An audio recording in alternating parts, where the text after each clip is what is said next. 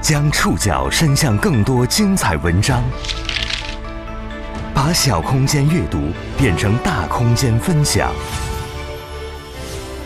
宋宇选读，讲述现实世界里的真实故事，把小空间阅读变成大空间分享。欢迎各位收听今天的宋宇选读。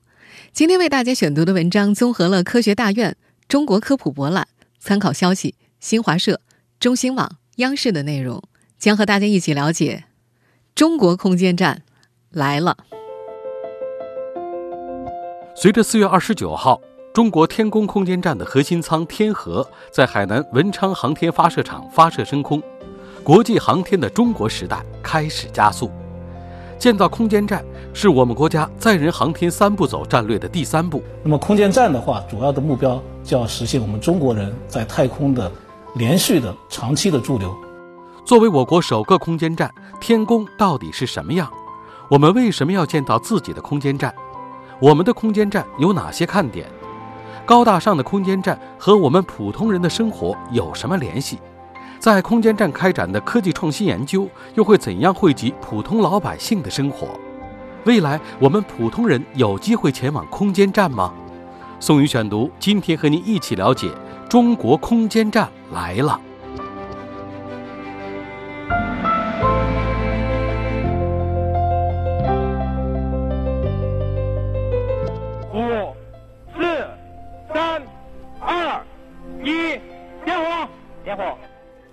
四月二十九号十一点二十三分，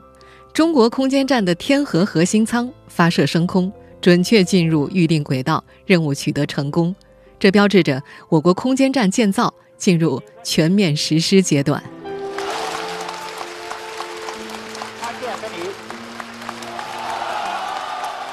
从这一天开始，我们抬头仰望星空，人类的视野中又多了一个缓缓移动的光点。它正在延伸到更加浩瀚的苍穹里。中国的空间站真的来了。中国空间站被命名为天宫，这是名副其实的天上宫殿。四月二十九号中午在海南发射的天河号是天宫空间站的核心舱，也是中国天宫空间站建设的第一步。它会为未来的空间站提供电力、燃料、生活资源等必需品，航天员的生活区呢也被安排在这里。天河核心舱入轨之后，明年问天实验舱和梦天实验舱将会发射。到那个时候，天河核心舱以及两个实验舱将会像拼积木一样组成一个 T 字形的中国空间站。天宫空间站的最终建成预计要到明年底。建成之后呢，它将运行在高度大约四百公里的近地轨道，成为国家级太空实验室以及我们自己的太空母港。最近几年，我们也许习惯了中国航天的高频次发射，但实际上，这次发射对于中国载人航天事业具有并不亚于中国人首次进入太空、航天员首次出舱活动的重要意义。为什么这么说呢？今天的宋宇选读，我们将一起来和大家慢慢梳理。空间站的概念最早是由谁提出的？很多人可能听说过国际空间站。有了国际空间站，我们为什么还要在四百公里之外的天外建造自己的太空家园？为什么说这次天河核心舱的发射对于中国载人航天事业有重大意义？宋宇选读继续播出：中国空间站来了。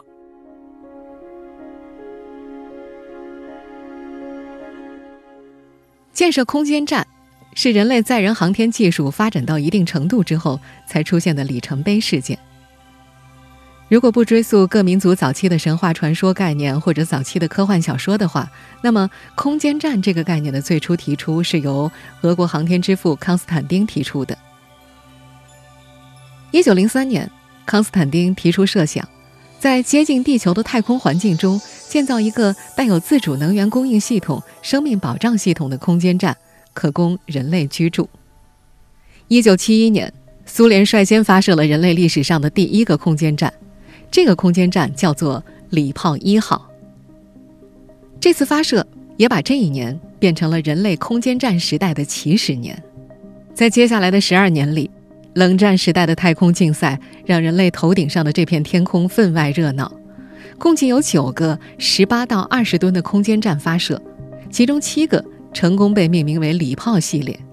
礼炮六号和七号更是可以同时对接两艘飞船。到了一九七三年，刚刚结束阿波罗登月的美国，利用土星五号登月火箭的强大能力，直接将其中的一部分改装并发射，成了一个八十吨级的天空实验室。这些早期的空间站呢，大多都是处于实验性质的。如果严格按照今天的标准来评判的话，他们都算不上真正的空间站。比方说，我们刚刚说到的美国天空实验室，饮用水呢是需要自带的，不能够循环再供应，它也没有推进系统，没有办法长期维持在轨道上。这些早期的空间站大多是为后续空间站转型换代做技术准备的。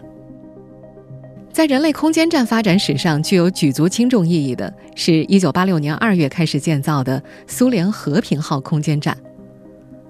它采取积木式模块化结构。由核心舱、五个科学实验生活舱段和多艘对接飞船构成。在它十五年的在轨飞行史当中，对接过超过一百艘载人和货运飞船，其中包括九次和航天飞机对接的经历，一共接纳了来自十二个国家的一百三十五名宇航员在此工作生活。冷战结束之后，大国间的军备竞赛戛然而止，空间站的发展也放慢了脚步。一九九三年，美国提出了国际空间站计划。这个计划以 NASA，也就是美国航空航天局为首，联合俄罗斯、日本、加拿大等十六国的航天局，重新在近地轨道上建立了一个国际空间站。国际空间站自从一九九八年开始建站，二零一零年全面投入使用。国际空间站的建设累计投入了一千亿美元。我数学比较差。就不帮大家数有多少零了，反正是一笔巨额数字。美国人最初提出这个计划的时候，宣称这个空间站是由世界各国参与建设、共同开发使用的，大家共享实验成果。可是说是世界各国共享，在美国的干涉之下，中国被刻意排除在了国际空间站的项目之外。德国《世界报》前几天的报道就引述澳大利亚专家莫里斯·琼斯的话，指出，如果中国人想进入空间站，就必须自己建一个。中国的载人航天工程是从1992年开始启动的，启动初始，我们就提出了三步走战略。第一步，发射载人飞船，建成初步配套的试验性载人飞船工程。展开空间应用实验。如今回首，这一步已经在2003年到2005年期间，由神舟系列飞船搭载杨利伟、费俊龙、聂海胜等航天员实现了。第二步是突破空间站建造的一些关键技术，比方说航天员的出舱活动、飞船与空间实验室的交会对接，并且解决一定规模小、需要航天员短期照料的空间应用问题。而这些呢，也已经在二零一一年到二零一九年期间，由天宫一号、天宫二号空间实验室实现了。中国载人航天的第三步，就是建造真正意义上的空间站，解决较大规模、需要航天员长期照料的空间应用问题。四月二十九号发射的空间站核心舱天河，就是第三步的关键所在。二零二一年。是世界载人航天发展六十周年，同时也是中国航天事业创建六十五周年。中国航天科技集团五院总体设计部空间站总体研究室主任王维在接受中新社采访时这样介绍：那么空间站的话，主要的目标就要实现我们中国人在太空的连续的、长期的驻留。我想的话，这个是非常有对整个我们国家，然后或者对中华民族来说，都是一个非常有意义的一个一工作。因为这意味着我们中国人在太空呢有了一个长久的一个家园，所以说在这个世界载人航天发展六十周年这个特殊的这个年份里面，启动我们中国人的这个太空家园的建设，我想意义是非常的这重大的。呃，也我也很荣幸参与到这个工作中来。在天河核心舱顺利在轨运行之后，我们再回过头来看中国空间站的发展过程，颇有扬眉吐气之感。而与此形成鲜明对比的是，美国一些人不淡定了，他们的国际空间站最近状况不太好。一九九八年开建，二零一零年投用的国际空间站，最初计划使用到二零一五年，但此后一再延寿，目前已经延长到二零二四年。此前，国际空间站项目参与国还在考虑将国际空间站的运作延长到二零二八年左右，但俄罗斯最近的一番表态却给这一计划蒙上了阴影。根据英国《金融时报》报道，俄罗斯国家航天公司总裁德米特里·罗戈金证实，在国际空间站运行了二十年之后，俄罗斯将会退出这个日渐老化的在轨科研站。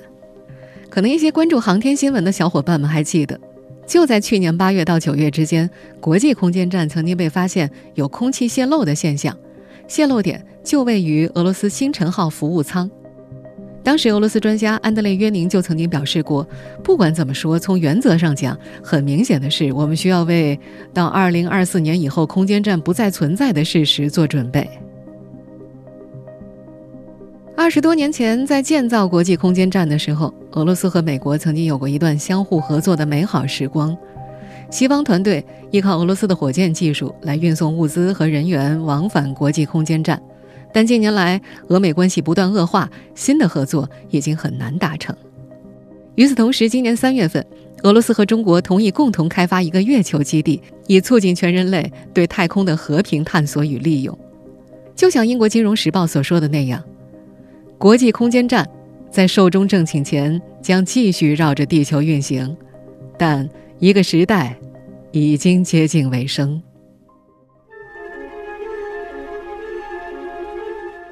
以天河核心舱成功在轨运行为起点，美国的国际空间站时代正走向结束，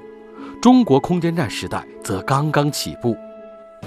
刚刚飞上天的天河核心舱牛在哪儿？它又带了哪些神奇装备上天？未来我们自己的天宫空间站又将怎样建设？宋宇选读继续播出。中国空间站来了。核心舱呢，是我国目前建设的最贵、最高级的开间，更是目前我们建造的最大的航天器。我们现在听到的这段录音呢，是中科院科普平台中国科普博览所举行的中国空间站新舱发布会上的。一段科普介绍，它的大小大概有一节火车车厢那么大，但是会更粗壮啊。之所以说它是核心舱，是因为它就像树的主干，其他的舱体呢会像树的枝和叶，陆续的嫁接到它的接口之上。在四月底刚刚升空的天河核心舱，绝对是强出新高度的国货之光。它全长十六点六米。重二十吨左右，是目前中国发射的最大、最复杂的航天器。天河核心舱并不止一个舱室，它是由资源舱、节点舱、小柱段、大柱段四个部分组成。我相信很多人应该都看到了天河号升空、火箭起飞的那个画面。在火箭起飞的上行段，位于整个天河核心舱最下方的，就叫做资源舱。这个资源舱呢，是由中国航天科技集团有限公司八院研制的。六年前，当资源舱刚刚诞生的时候，它的腰围呢有四点二米，身高两点一米，重四点三吨。科学家们形象地把它叫做“小胖子”。在四位一起奔赴太空的小伙伴里，小胖子位于最下方。在它上面依次是大柱段、小柱段、节点舱。因为它在下面嘛，所以它需要托举起三位重达十八吨的小伙伴们。因此，不管是在地面实验当中，还是在火箭起飞上行阶段，小胖子都是受在最大、承受最严酷考验的那一位。而就是在这样严酷的承载条件之下，小胖子的体重呢，还需要控制在四百八十七千克以内，四点三吨到四百八十七千克以内。这给科研人员们提出了巨大的挑战。为了在保持小胖子强健体魄的状态之下，要给小胖子减去大约百分之九十的重量，科研人员们是足足攻关了八年的时间。最后飞上天的资源舱小胖子的体重呢，只有四百七十三千克，它和大柱段的直径呢都是四点二米，这个直径呢差不多是有地铁车厢的一点五倍左右。大柱段呢，主要是航天员工作和实验的地方；小柱段的直径呢是两点八米，这里是航天员的睡眠舱和卫生区，用于保障航天员们的生活和正常居住。而节点舱呢，直径也是在两点八米。天河核心舱的出舱口、对接口、停泊口呢，都是设在节点舱的位置里。在太空里建空间站啊，就跟搭积木一样。中国航天科技集团五院总体设计部空间站总体研究室主任王维在接受中新社采访的时候介绍，未来两年呢，我国的空间站建造会有十一次任务，天河核心舱只是其中的一个任务，也是建造这幢太空豪宅天宫空间站当中最为重要的一个部分。那么后面的十次任务的话，呃，是这么安排的：首先是有两个就是实验舱，问天实验舱和梦天实验舱要发射。然后和核心舱进行交会对接，然后通过构型的这个转位，形成一个 T 字的三三个舱的这个构型。然后另外的话还要发射四艘货运飞船和四艘载人飞船。那么货运飞船的话，就是为人员的在轨的生活以及工作提供这个物资。那么载人飞船的话，那就是把人员航天员运到空间站进行生活和工作。按照计划，我国预计在二零二一年到二零二二年期间，通过十一次航天发射，完成天宫空间站的建设。我们前面也说了，问天和梦天两个实验舱呢，会于明年发射，它的预计发射时间呢是安排在明年的五月份和八月份。王维介绍说呀，天河核心舱是中国天宫空间站的枢纽，它把两个实验舱。问天和梦天以及载人飞船、货运飞船等各种各样的飞行器连接起来，它也是整个空间站的控制核心，是空间站的大脑。核心舱的计算机呢，可以控制其他舱段的设备联合工作。建成之后的天宫空间站啊，是 T 字形结构，天河核心舱会在中间，两个实验舱呢在两边。而两个实验舱的尾部啊，还有展开的太阳翼帆板，看起来就像是两个转动的风车一样。等到二零二二年，我们的天宫空间站正式建成之后呢，它将会变成一个国家级的太空实验室，会在未来十几年之内支持大量的科学研究和实验。而目前已经在四百多公里外的天上，在近地轨道上运行的天河核心舱，它已经搭载了两个科学实验柜了。这两个科学实验柜呢，一个叫做高微重力实验柜，另一个叫做无容器实验柜。那么它们到底是干嘛的呢？在中科院科普平台上，有位科普达人这样介绍：高微重力科学实验柜，在这个经过三重减重的小立方里，会做一系列我也搞不太懂的实验，比如验证极端情况下的狭义相对论，说不清啊。但是导航我知道，我们如果在太空中导航，就会应用到刚才所说的理论。那我们是会星际穿越呢，还是星际迷航呢？这个实验柜很有可能就会给出我们新的方向。这两个实验柜要做的实验啊，对于我们普通人来说太过高深了。我们说的简单一点，前一个高微重力实验柜所做的实验呢，可能会为我们未来能不能够实现星际穿越提供方向；而另外一个无容器实验柜呢，我们可以把它看作太上老君的炼丹炉。通常来说，熔炼物质的时候，我们是。需要使用容器来承载容体的，往往这个时候就会引入杂质，而在容体凝固的过程当中呢，受到容器壁的影响，会生长出复杂的微观组织形态。无容器，顾名思义，就是不用容器去承载，使物体在悬空的状态之下实现熔炼的过程。无容器材料实验柜，不仅能几乎摆脱重力，又能避开容器的干扰，完全。无拘无束，样品还会受到高温，便于它本质的暴露。有网友就说，它像太上老君的炼丹炉，那它能炼出火眼金睛吗？就比如说，钛玻璃就可能获得更强的折射率，从根源重新定义摄像头，火眼金睛不再只是一个传说。未来我们的中国空间站里会安排十三个科学实验柜，预计可以滚动实施近千项实验项目。在未来的空间站上，我们可能一年就能制备和合成上百种材料，完成大量实验，超过我国过去近三十年的总和。说了这么多，也许你要问了：这么高大上的空间站，好像和我们关系很远啊？它和我们普通老百姓的生活到底有什么关联呢？中国航天科技集团五院总体设计部空间站总体研究室主任王维说：“定位为国家太空实验室的天宫空间站，肯定会为科技发展开展大量的实验。第一方面就是研究人自身在太空的生活，以前咱们中国航天员在轨生活呢，也就一个月左右，而等到空间站建好之后，航天员能够实现更长久的在轨驻留，可以开展空间环境对人身体健康影响的研究，这就可以为以后普通人进入太空开展前期的研究工作了。第二方面就是一些科学方面的研究，包括天文、物理、生物等基础科学，这些技术呢会为推动整个社会的科学技术进步发挥作用。科技的进步，最终当然也会反馈到我们的生活方面。第三方面就更实用了，也就是一些新技术会在太空里应用。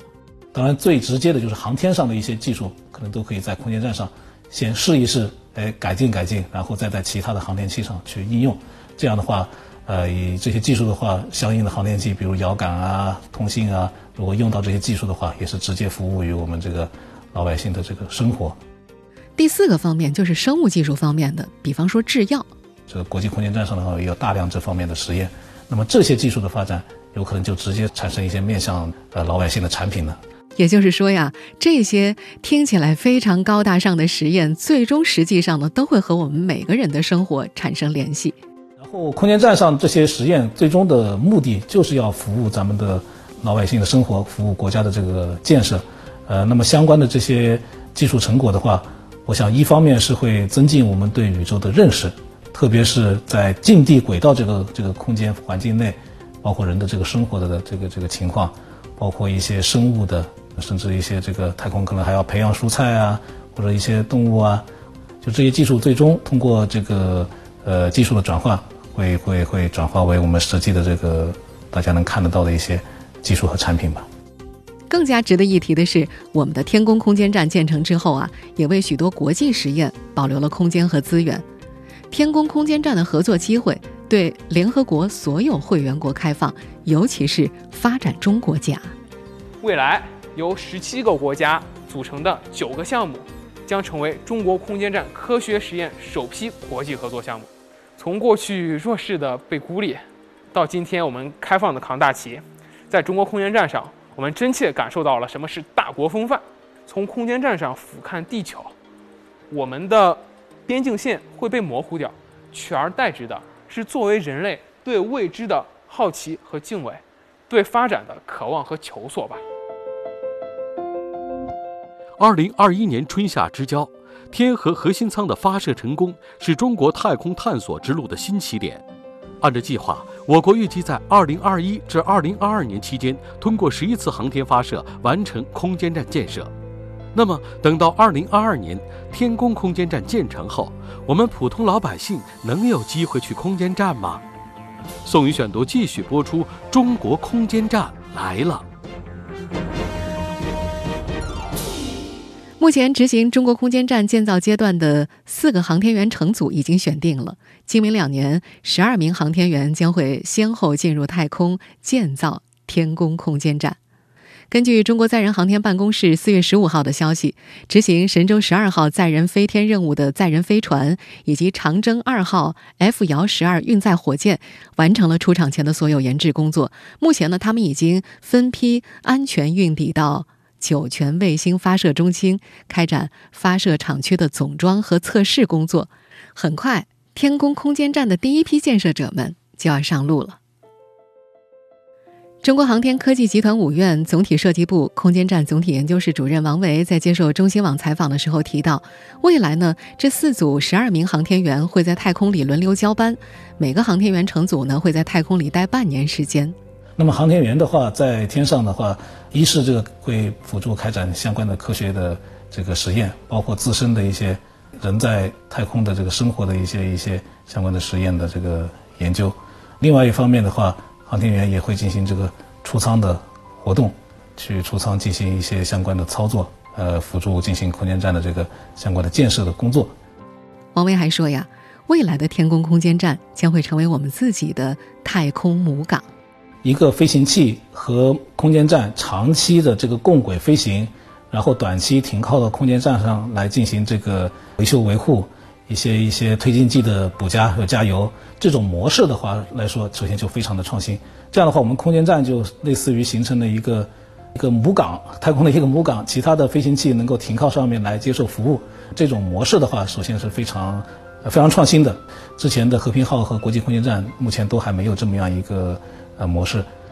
等到天宫空间站完全建造完成之后，我国还会单独发射巡天望远镜，和空间站保持共轨飞行的状态。它会把目光聚焦于深邃浩渺的宇宙，不仅会为我们带来更多壮丽的宇宙奇景，也会帮助我们更好地捕捉到宇宙深处的一些细微的科学信息。它是整个的分辨率和哈勃望远镜相当，但是它这个整个呃巡天观测的范围。比哈勃望远镜要要广泛，所以这个有利于我们对整个空间呃进行一个普遍的一个巡天的一个观察吧，可能会发现一些在天体物理方面会有一些取得一些突破性的这个科研的这个成果。在这儿，我们想特别强调一下共轨飞行这个概念。由于空间站和望远镜呢是共轨飞行，会大幅度降低望远镜的维修难度和成本。空间站里的航天员可以随时准备好为太空望远镜提供维修服务，让太空望远镜能够工作的更久，工作的更加稳定。就是说，它可以可能会以后会在轨不断的替换新的这个探测设备，这样的话使这个眼睛的视力可以更加的逐步的去提升，这样帮助我们把宇宙深处的一些这个细微的一些科学上的一些信息能够更好的捕捉到。王威还介绍说呀。我们的空间站建成，为普通人进入太空打开了一个巨大的空间。确实，以前呃要在空间生活，呃没有这么一个长期的驻留平台是无从谈起的。那么有了这么一个长期支持这个人员驻留的这么一个平台的话，那么以后普通的这个老百姓的话，呃就可以通过这个各种方式吧，特别是如果以后太空旅游的这个手段慢慢的包括一些商业航天的发展啊，能够建立起来的话，那么我们。大家可能都有机会到空间站上去住一住，然后这个看一看太空的风景吧。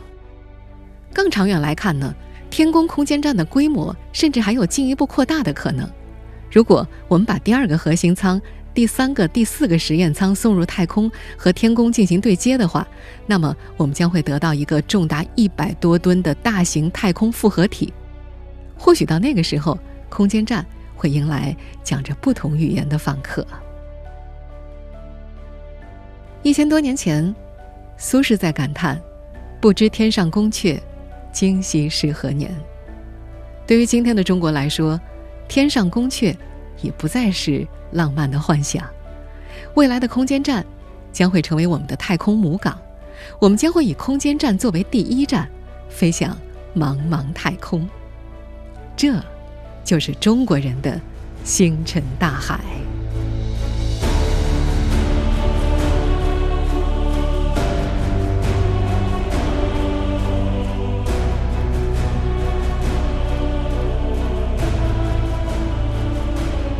我是宋宇，感谢各位的收听。本期节目综合了科学大院、中国科普博览、参考消息、新华社、中新网、央视的内容。收听节目复播，您可以关注本节目的同名微信公众号“宋宇选读”。马上放五一假了，按照惯例，宋宇选读的广播节目呢，在五一期间推出的是往期精品复播，而我们的网络更新呢，依然会暂停五期。我们假期之后再见吧。